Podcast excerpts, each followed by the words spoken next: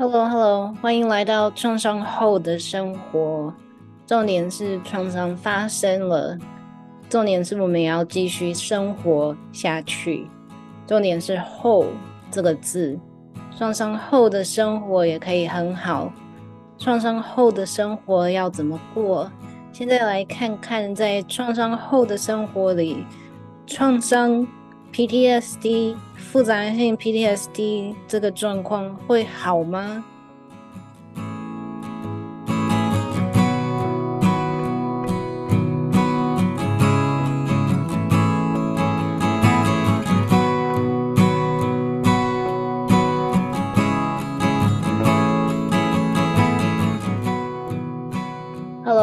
Shani，欢迎您收看或者是收听这一集的 Podcast。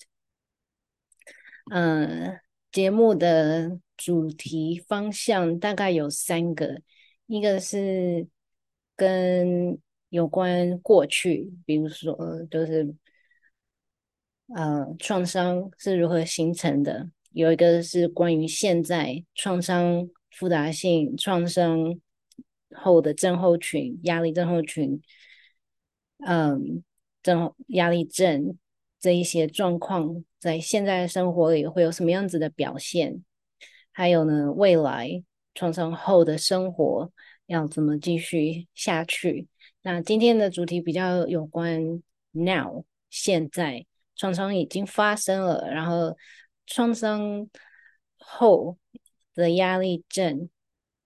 会好吗？有了 PTSD 或者是复杂性的 PTSD 会好起来吗？嗯，因为最近有一个人问我说：“哎，你的创伤走出来了吗？”然后问了以后，我觉得非常的不舒服。然后我就也仔细的想想一想答案。嗯，创伤这个东西是可以走出来的吗？通常在一个生活里面。发生了一个重大的事件，嗯，好像走出来这个用词好像是就是嗯，你可以选择要不要离开这个事件的阴影，但是创伤呢，它在一个人的大脑里面已经改造了大那个人的大脑，还有整个神经系统的反应，所以选择权。好像并不是在这个人的手上，因为呃，有研究显示，有 PTSD 症状的人们呢，他的大脑的比较高层次的，比如说理性的思考能力、判决能力，还有选择权，这些是比较大的皮质高层次的这种功能，在皮质醇的这些功能呢，都会有受损。但不用担心，因为呃，这是可以 recover 的，这是可以恢复的，呀、yeah。所以呢，呃，可不可以走出来？好像是选择权是在这个人的手上。但是当有 PTSD 的人，他的没有这个判决能力了，嗯、的话，这个判决能力受损的话，其实这样子的。询问还有这样子方向的用词，可能是不太妥当的。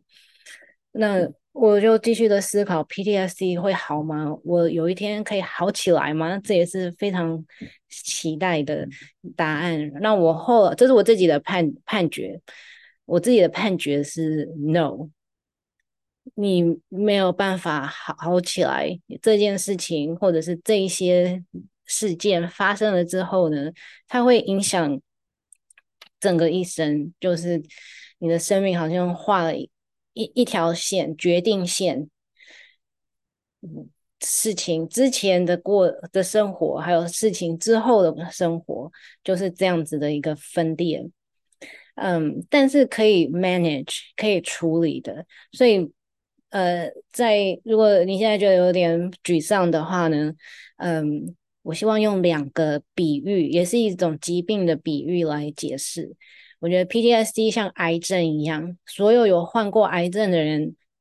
如果化疗成功了之后呢，他们并不是就就百分之百健康了。在得了癌症了之后，然后化疗成功了，恢复到健康的话呢，的之后的生活里面还是要继续 manage。癌症，因为它有一个词叫做 remission，就是它不是康复了，这个癌症病友并不是康复了，而是癌症缓解了，they're in remission。In remission 就是缓解了，就表示治疗之后啊，血液的指标还有癌症细胞的这些指标都部分消失或减少，然后医生会给一个一个一个定标标准，就是 OK 低于多多少就表示 you're in remission，就表示癌症获得控制了，然后他可以决定说是完全的控制，完全的缓解 complete remission 还是 partial remission。部分的缓解，所以我觉得这样子啊，有点像 PTSD，因为呢，当创伤发生了之后，大脑里面的那个路线图就已经有一个 PTSD 的路线图，因为生命受到了呃很巨大的威胁了之后，呃，一个人的大脑还有神经系统。就一直在寻找有没有可能，我们又不再被威胁到的可能又在发生，所以这样子的一个路线图已经烙印了非常的深。那可以在日常生活里面做一些行动来安抚这一些这这这些现象。那这些现象呢，在精神科的临床上就被诊断为 PTSD，创伤后压力。症候群，症候群 disorder PTSD 里面的那个 D disorder 症候群，就好像我会觉得是一个精神疾病，但是它只是一个很多不同的症状的一一个现象，一个身心现象，嗯，这样子，然后这些状况呢，可以 manage，可以也是可以。获得控控制，像癌症一样获得控制，然后可以缓解。但是如果生活里面又发生了创伤事件，或者是大环境里面突然，比如说，嗯、新冠肺炎的这三四年，那个大环境的压力又发生的话呢，这个路线图可能又又会被很容易的交换出来，换出来。所以，像癌症、癌症这样子，癌症病友他们在癌症后化疗后的生活里面，并不是就百分之百疗愈了，而是一直要小心的管理自己的饮食，小心的管理自己的生活啊、心情啊、运动啊这一些，嗯，避免接触一些会致癌的因子，然后呢，避免。如果是 DNA 是遗传性的癌症的话，避免这一些 DNA 的，就是又被活化这样子。OK，那另外一个疾病呢，嗯，是单纯疱疹 （Herpes simplex virus），这就是呃，俗称就是嘴巴破皮，嘴巴破皮。那单纯疱疹 （Herpes simplex）。Virus one，呃，它有两类，一类跟二类。第一类就是通常嘴巴上面的破皮，那二类就是性病。那这个这个病毒很强，在现在的医学上还没有任何的呃药可以完全的杀掉这个病毒，所以只要感染了一次，就终身感染。然后呢，会在这个人被感染的这个人，如果他在生活上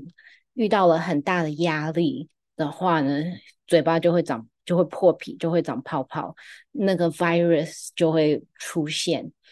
那如果这个人，嗯，然然后破皮，然后就大概十天就会康复，康复了之后呢，身体的抵抗力把它 manage 控制好了之后呢。那个病毒它又会躲起来，躲在哪里呢？躲在人的那个一个神经叫做三叉神经节，三叉神经节就是那个跟那个头痛的一样，是在太阳穴这边，然后呢，下巴、眼睛的后面，还有大脑的底部，所以它被身体的免疫力打败了以后呢，它会躲到。三叉神经节这里，然后就嗯等待下一个。当这个人的压力过大的时候，抵抗力变弱的时候，他又会出来玩一下，玩一下，然后一直到这个人的生命结束，这样子。Yeah，嗯，所以呢，有这样有这个嘴巴会破皮的人，应该都会研发出一些就是治疗的方法。比如说，可能用茶树、精油，也感觉那个嘴巴有点痒痒，好像有点鼓起来，然后快要痒痒的时候，那个时候就开始开始用自己自己觉得 OK、自己觉得有效的一些偏方。有些人是吃 antiviral，antiviral 有一个嗯，嗯是吃抗病毒的药物，抗病毒的药物。击败它的，就是可以缩短它的那个发，那叫什么什么什么期，就是有一点点痒痒，然后有点鼓起来的时候呢，就投药，投这个抗病毒药，它就可以就可以击败它，就要赶快回去那个三三叉神经节里面，或者是嗯，用茶树精油，或者是任何的偏方，市面上买到的药膏等等，呀、嗯，或者有一些症状，就是嘴嘴巴上面还没有长出来的时候，有一些症状，比如说感觉非常的累，或者是眼球的后面觉得非常的疲劳，那个就是压力已经开始让免疫系统呃下降，然后好像病毒，因为嗯三叉神经节有在眼睛的后面，所以眼睛后面那种很累很累的疲劳感。所以这样子，经过了一一生，一生都跟这个病毒共处，还有多次的战争了之后，就会知道，大概知道说，OK，发作了，发作前是什么样子，然后要发作的是什么样子，因为就是要避免那个很难看的东西长在嘴嘴唇附近这样子。呀，嗯，所以我觉得 PTSD 很像这个。就是感染了以后呢，一辈子都有这种危险的风因子。那 PTSD 可以到到底是可以严重到什么哪一种程度呢？Well，我自己觉得它可以严重到就是呃，比我比我自己个人来说好了。当我看到就是街游的时候，我就觉得嗯，我可能差一步就要成为街游了。因为很多街游的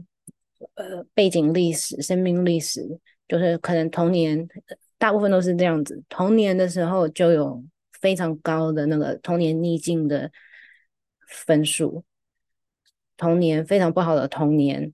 然后呢，有的时候从不好的童年到就成为不好的青少年，不不好的青少年就没有读书，然后就开始流浪这样子。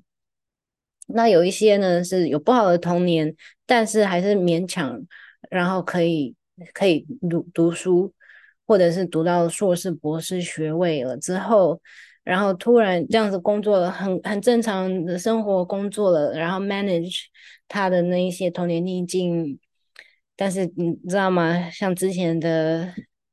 podcast 里面有介绍，就是有童年逆境了之后，其实会影响成人了之后的。身体的健康，还有心理可以应付压力的那种程度就会比较低呀。然后只要在生命里面、生活里面有任何的一个因素，比如说工作失去了工作，或者是有什么受到重大的打击，婚姻或者是家人怎么样怎么样，或者是就是有一个决定性的事件、关键性的事件在。这样子的是人的身上发生了之后，他就他就无法再 manage 好他的生活，然后就是无法嗯有一个稳定的住宿的地方，有一笔稳定的薪水，然后他就流浪街头了。所以，你看，我自己觉得最糟糕的话，应该就会变成那样子，变成街友。然后呢，在无家可归、流浪了之后呢，会影响一个人的牙齿的健康，还有之外还有心理的健康。所以，如果已经有任何精神病的历史的话，很容易就会会嗯，意思是精神病的家族历史的话呢，很容易就会被勾起来，而且在嗯，在为什么？OK，这个不是 这个有点偏偏题了，但是我我在讲完。这个为什么街友就是白天都在睡觉呢？因为晚上是非常危险的一段时间，有很多就是危险的因子，在黑黑暗的夜晚里面总会发生，所以他的夜晚可能都在保护自己，要要醒来保护自己，所以呢，他们都在白天睡觉。那这样子路过街友。经过街，我就觉得哦，他们都好懒哦，就白天都在睡觉，晚上也在睡觉。No，那是因为他晚上没有时间睡觉，那种亢奋，精神系统亢奋，然后到白天就是累垮了，才倒在公园或者是某一个角落这样子，呀、yeah.，所以有的时候我看到街友的时候，有点好像看到未来就是自己。那种样子，那 PTSD 如果不处理，就是 OK。我现在可能知道我发有了 PTSD，那要怎么办？还是我 就等他，他自己会好，或者自己会缓解？Actually 不是的，PTSD 因为刚刚有讲过，他的在那个大脑里面那个惊吓的时候有一个惊吓的路线图，那个惊吓的路线图如果不不去。缓解他，不去安定生活里面，让在生活里面刻意去建立安全感、稳定感的话，他会越来越呃大声，那个惊吓度会越来越大声。不管以前自己的个性是不是很很很很会被惊吓到，呃，那个路那个路线就是每一次每一次，它会越来越广泛。比如说，以前可能是嗯，假假如说好了，黑色的哈士奇哈士奇狗会吓到我的话，然后让我有那个创创伤的反应，我的话呢，然后如果比如说，如果黑色的哈士奇狗是我的创伤源，然后我只怕黑色哈士奇狗，然后我现在有黑色哈士奇狗的 PTSD。但是如果我不去处理这个创伤来源、创伤 trigger 的话，它会广泛开始让我看到，可能每一种狗我都会开始害怕，或者是每一个每一种黑色的动物我都会看到它，我都会开始害怕，然后触就是警发我开启发我的那个生理警报 trigger 反应、trauma 反应。那个路线图，大脑路线图，危险，危险。所以一开始可能只是哈士奇狗，然后让我的身体里面、大脑里面警报说危险，危险，危险，赶快逃。然后我就逃了三天两夜，这样子就是睡不着觉，然后非常的亢奋，非常的紧张。然后后来呢，如果没有处理的话呢，可能就是任何黑色的狗，不只是哈黑色哈士奇，任何黑色的狗。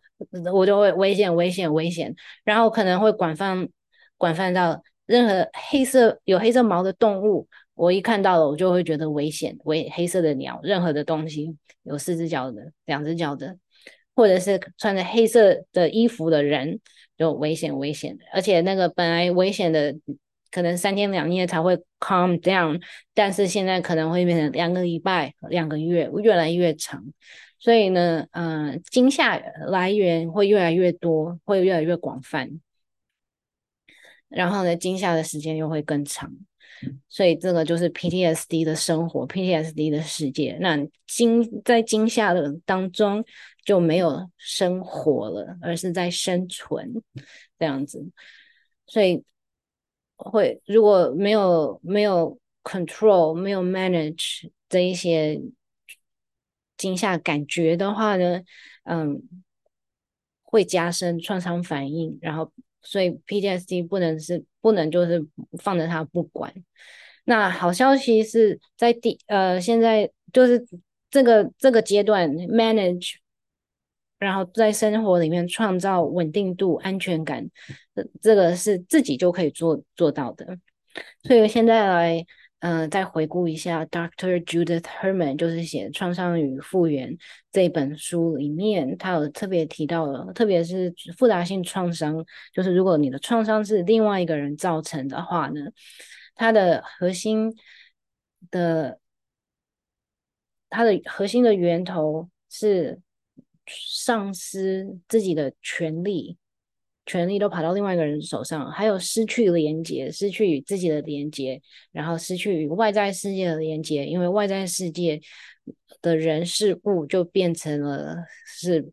以后会来威胁我，然后造成可怕事件再一次发生，然后失去与自己身体里面的连接。那从这样子的创伤，复杂性创伤复原的三个阶段的第一个阶段里面，就是建立稳定还有安全感，恢复生活里面的安全感，然后试着去重重建对人还有对自己的信任关系。嗯，所以在这个阶段呢，是可以，嗯，是可以自己去决定要如何去进行的。所以。嗯，因为在这个阶段，OK，呃，复杂性创伤，而且是复杂性创伤的 PTSD 的话呢，嗯，记得它的核心来源是就是 power，失去了自己，失去了所有的 power，所有 power 都在另外一个人的手上。所以，如果在这个阶段，嗯，自己还没有可以建立。自己的稳定度，还有与建立自己的内在的关系、信任关系的话，然后只是听另外一个人，比如说，OK，呃，另外一个精神科医师的专家，或者是某一本书的作者，或者是另外一个，就是另外一个声音的一个建议，或者是嗯这样子的的话，然后自己只是嗯听听的照做。的话，可能会失去那个，就是还还是在重复那个核心经验，那个核心就是失去 power 的那个核心经验。所以呢，呃，我想要说的就是，在第一阶段的时候，嗯、最重要的是问自己，就是 OK，现在呢，我被吓到了，我被那个黑色哈士奇吓到了，然后。我现在要做什么可以让我觉得，嗯，让我可以觉得安全，比较安全一点点，这样子。而且这些行为、这些方法是属于自己的。如果只是从书上看来，书上面或者是嗯网络上的网站说，OK，十二个在 PTSD 之后可以建立安全感。感的方法，然后十二个都照做了，但是对自己没有起效的原因，可能是那个十二个是跟别人对别人有效，对自己是不符合的，Yeah。所以我的我想要说的是，建立这个安全感，嗯，可以自己来，然后不要听别人的，然后选属于自己的，有可能。是书上没有讲的，然后这样子来说呢，因为 OK，如果按照那个十二个解决 PTSD 的方法的话，嗯、呃，可能不符合自己，而且呢，自己觉得符合自己、对自己有效的，又没有出现在那十二个清单上面，然后自己就会觉得我我怎么那么奇怪，这个，然后可能又会加深了 PTSD 的。复杂，sorry，复杂性 PTSD 的症状，因为复杂性 PTSD 的症状有一大类是呃对自己的认知、自我认知好感度是非常低的，也就是自信，自己的自信是非常低的。所以，比如说，如果看了那个清单十二个方法，照做了，然后没效，这个时候呢？复杂性 PTSD 又会那个声音又会发作，就会说哦，那是因为你很糟糕，别人做就有效，然后你自己做没效，所以那样子的现象也是复杂性 PTSD 那个症候群的那些症状之一呀。所以在疗愈上呢，就要就要去除掉这一些复杂性创伤反应。所以复杂性创伤就是那么的复杂，因为你看。别人可以好好的就按照那个 PTSD 清清单上面那个方法去做一个，然后就有效。Well，因为它是 PTSD，那复杂性 PTSD 是不一样的。哎，所以呢，属于自己的，只要是在现在，我可以让我得到 comfort，让我觉得啊，有一种好像窝着被子的那种温暖的安全感。OK，那个属于你自己的是什么？那你就做，That's for you。所以复杂性创伤的疗愈，在这个阶段，It's all for you，对你有效的，别人有效，统计啊，呃，心理学统计出来有效的，OK，对你没效，那就 That's not for you。OK，因为在这个阶段呢，它是可以可以自己来，演、自己决定如何进行。因为这个阶段有重重建信任关系，如果不先补好自己对自己的信任关系的话，嗯，这个基础没有这个基础的话，就没有办法跟接下来跟另外一个人建立起信任关系。那当自己在帮自己选择，OK，有什么是让我可以有安全感的那些方法的时候呢，就是在练习如何再一次相信自己、信任自己。OK，I know what's good for me。现在有什么对我好的，我知道，然后我可以选择，然后我可以去帮我自己去做到。也、在这个阶段还是非常的孤单，That's OK。呃。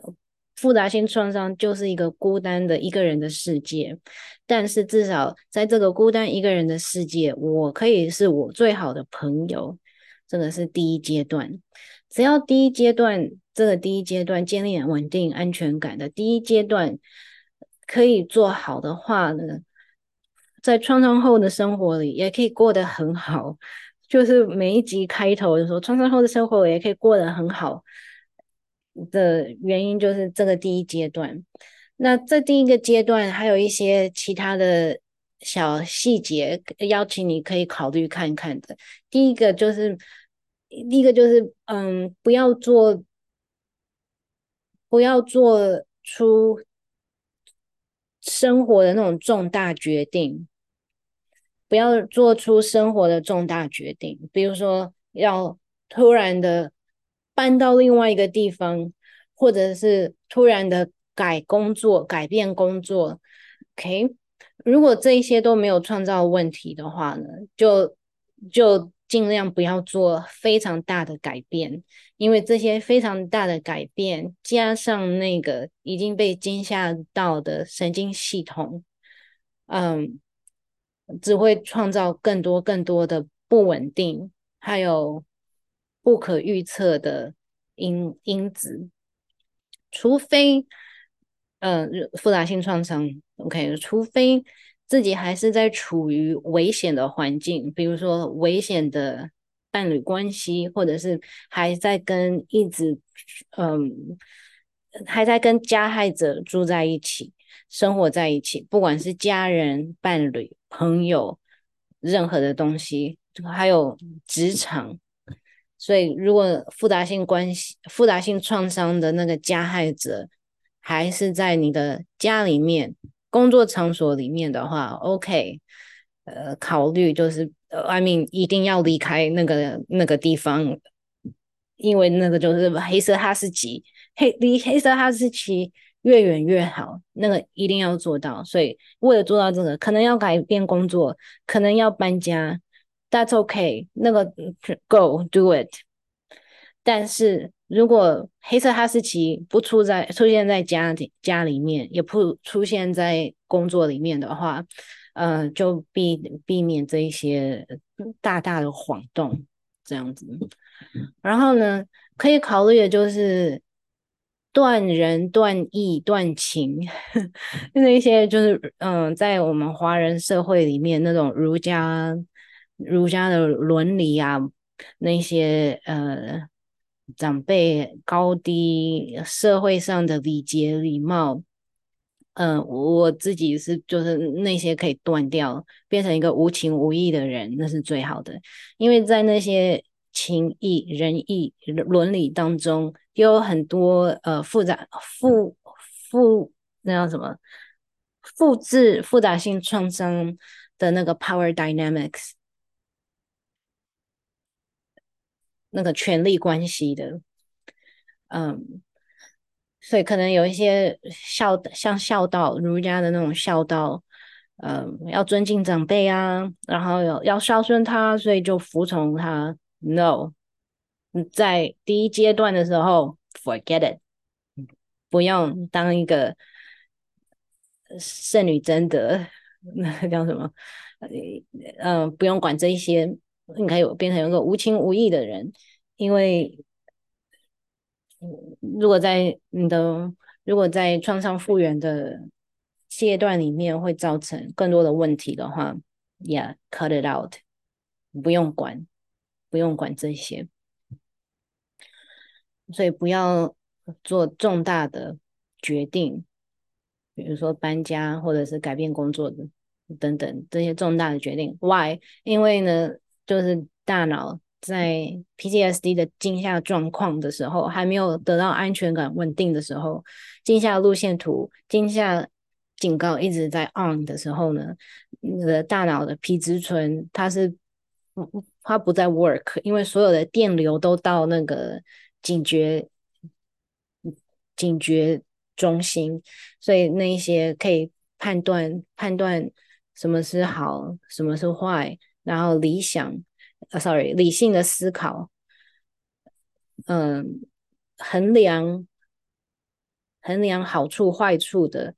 那些能力是受损的，yeah，所以就。而且要要去做那样子的决定，真的会很伤脑力。然后那些脑力已经不存在了，然后做出来的决定可能也是不 OK 的。所以干脆就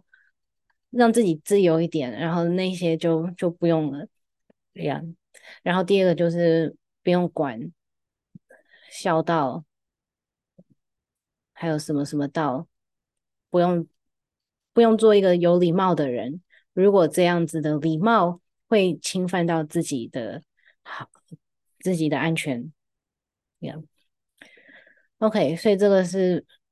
Judith Herman，Dr. Judith Herman 复杂性创伤复原的三阶段的第一阶段。那第二阶段就是可以回顾，还有哀悼创伤事件。还有自己的生创伤经历，那这样子就是创伤处理，所以。第二阶段是创伤处理，创伤处理这个阶段一定要 reach out，一定要有一个创伤专家，不管是心理师或者是身心精神科医师，一定要有就是知道创伤的治疗的人来协助。那第二阶段一什么时候要不要要不要处理这些创伤事件呢？这个是，其实是选择性的，嗯，不一定要不不进行第二阶段，也可以活活得很好，也可以生活得很好。如果第一阶段做好的话，那第三阶段就是重新跟自我或者是社会连接，这样子。那第二阶段、第三阶段就不是今天的主题，所以就不多说。那最后呢，要结束之前，我想要先给一个例子。因为我一直很害怕，就是说在创伤后的生活里，创伤又发生。这个创伤事件可能是生活里面的压力，比如说刚刚有讲到新冠肺炎整个整个大环境，然后也有可能是就是意外，，Yeah，，然后这些事情又加上 PTSD 的大脑的话，很容易就。就是可以幻想很多那种可怕事件发生，然后就想说，Oh my God，如果这些可怕事件发生的话，那我怎么办？如果有 PTSD 状况已经发生了的话呢？嗯，又再一次发生那种很可怕的事件的话，怎么办？那我是没有答案的，因为每一个人真的都不一样。希望如果你有创伤的话，嗯，希望你可以 appreciate 你自己的独特性，嗯，就不要跟别人一模一样了。你就是非常独特，你很 special，然后可以认定自己的 special 特别的地方的话，然后你自己特别的需求的话，这是非常好的。那所以，我也没有一个绝对的答案，我只是很害怕，呃，很担心，就是在发生有不好的事情在发生的话怎么办？嗯，那不有复杂性创伤的人，很容易会把自己又放在同一个受到伤害的关系里面。所以这样子的解决方法，可能就是 OK，所有人我都不要来往了，这样子我就减少了那个危险性。呀、yeah，那那也那也是过得非常孤单的生活。所以我想要嗯给一个例子，这个是创伤专家，这个是 Doctor Peter Levine，他是嗯研发了有一个创伤疗愈的方法，叫做。Somatic experiencing，中文翻译成身体创伤经历，呃，身体经历创伤疗法。OK，那这个是 Doctor Peter Levine，他已经有很多畅销书，然后他有一个全球的呃研究院，然研究所。Somatic experiencing 研究所，然后在世界所有的各地已经培养出。培训出非常多的嗯治疗师，然后这样子，Dr. Peter Levine 创伤专家 Peter Levine 走在路上，他被车子撞到了，这个就是一个创伤事件。然后以他对创伤的了解，在那个当下，他知道就是最重要的，因为以后会研发 PTSD 还有那些重那些症状的原因。在 somatic experiencing 这一派的看法来说，是在创伤的当下，嗯，就是经历创伤的这个人是孤单的，他的身心是孤单的。所以 Peter Levine 他已经被撞，然后躺在 躺在路上，呃，躺在路上的时候，他就说：“哦，完蛋了。”我不希望我的灵魂被受到惊吓，然后以后研发研发很多 PTSD 的症状。所以呢，他做的第一个第一个行动就是有人围过来说：“哦，你好，你 Are you okay? Are you okay?” 的时候呢，他有一个非常关心他的一个女女生，他结果他是护士，他就嗯 check the vitals，嗯 OK。血压什么呼吸度，OK？怎么你知道吗？那个还好有那个护士，然后但是那个护士好像要去忙，比如说要打电话或者什么样子。那 Dr. Peter Levine 就抓着他的手说：“No，你不要离开我。别人可以打电话，你就可你可不可以留在我的身边？然后就只要握着我的手就好了，这样子的一个陪伴。所以那个那个护士护士小姐就握着他的手。”这样子陪伴他，就这样看着他，看着他车祸的他躺在街道的他，然后有这样子的一个灵魂陪伴，所以然后后来又是送到医院，然后他没事，他继续培训他的治疗师，然后嗯这样子，所以那个也给我一个很大的启发。当然呢。嗯，当然，当然，就是在创伤当下，就是重大事件发生的那个当下，自己的反应完全不是自己可以控制的，因为那个我那个反应完全就是自动的，就是你的自律神经自动的，所以你的反应啊，那些控制都不在自己的手上，所以我也很佩服 Dr. Peter Levine，还可以记得这一些他自己的教导，然后那个活用，Yeah，Yeah，嗯，所以创伤再一次发生的话呢，For sure 有 PTSD 背景的，有童年逆境背景的人比较会又出现 PTSD 的状况。然后呢，我的我自己觉得，我自己对自己的判断就是，如果 PTSD 创伤事件又发生的话，可能我没有办法负荷，那我可能就会变成街友，这个是我最害怕的，最害怕的一件事情。嗯，为什么呢？呃，因为皆有，OK，倒带倒带，因为复杂性创伤。就是你的所有的 power 被另外一个人夺取了，被另外一个人吸吸吸，像吸管吸饮料这样子吸走了。那皆有皆有呢，就是最后一滴一滴的那个自信、自我的力量、自我自信被吸走了，被创伤事件、大环境被人被人欺负、被人吸走了。吸走了以后，就会变成 I don't care，我什么都，因为我，嗯，啊，怎么讲？就是其实没有一个家，没有钱，没有温暖，没有寒冷的时候没有温暖，热的时候没有阴凉，那些就是可能都要压的是他没有工作，他没有钱。但是最重要的是，他的心里面的一个核心是他不值得得到任何的好。热的时候可以得到一些凉快，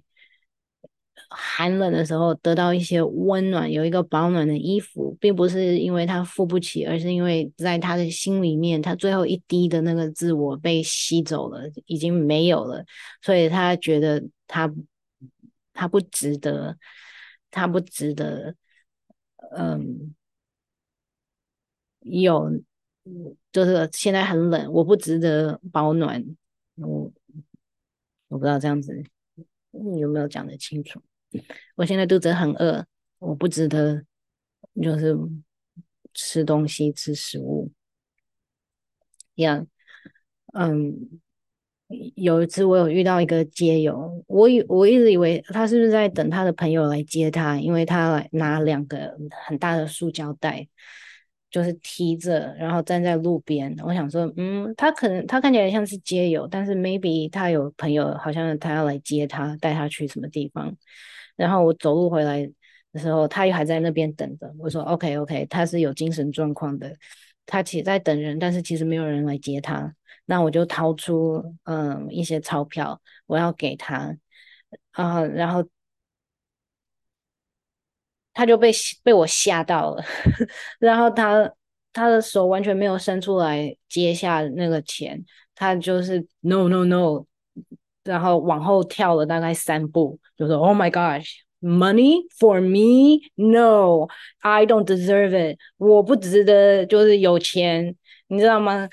所以那一次就让我有很大的震撼，嗯，然后我看到，哎呀，负责我可能是精神状况，或者是就是精神状况的话，就是那个魂都已经不在了。那如果是复杂性创伤到了最最严重、最严重的话，就是 I don't deserve it，你要给我钱，你要对我好，这一些我都我都不值得，I don't deserve it，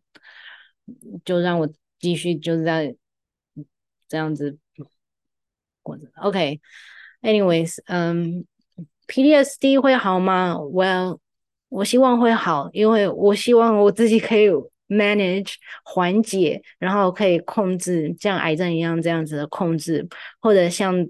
那个 herpes simplex virus 破皮的嘴巴那样子，可以就是。侦测到说，Oh my gosh，我的 PDSD 要发作了，有谁谁有什么什么状况触发了我，然后嗯，让我的身心晃荡了，就是在那个症候群的症状还没有又出现了之前让他就变得说最小最小声，所以嗯、不会好，但是需要一辈子的对自己的认知，对自己的没有，这是不是任何人可以做得到的？不用听任何的专家，培养一辈子对自己的认认认识，对自己的关怀的话，PTSD 复杂性 PTSD 可以 manage 得很好。Yeah，那今天的内容就进行到这边，进行 outro。谢谢你的收听，下一次见。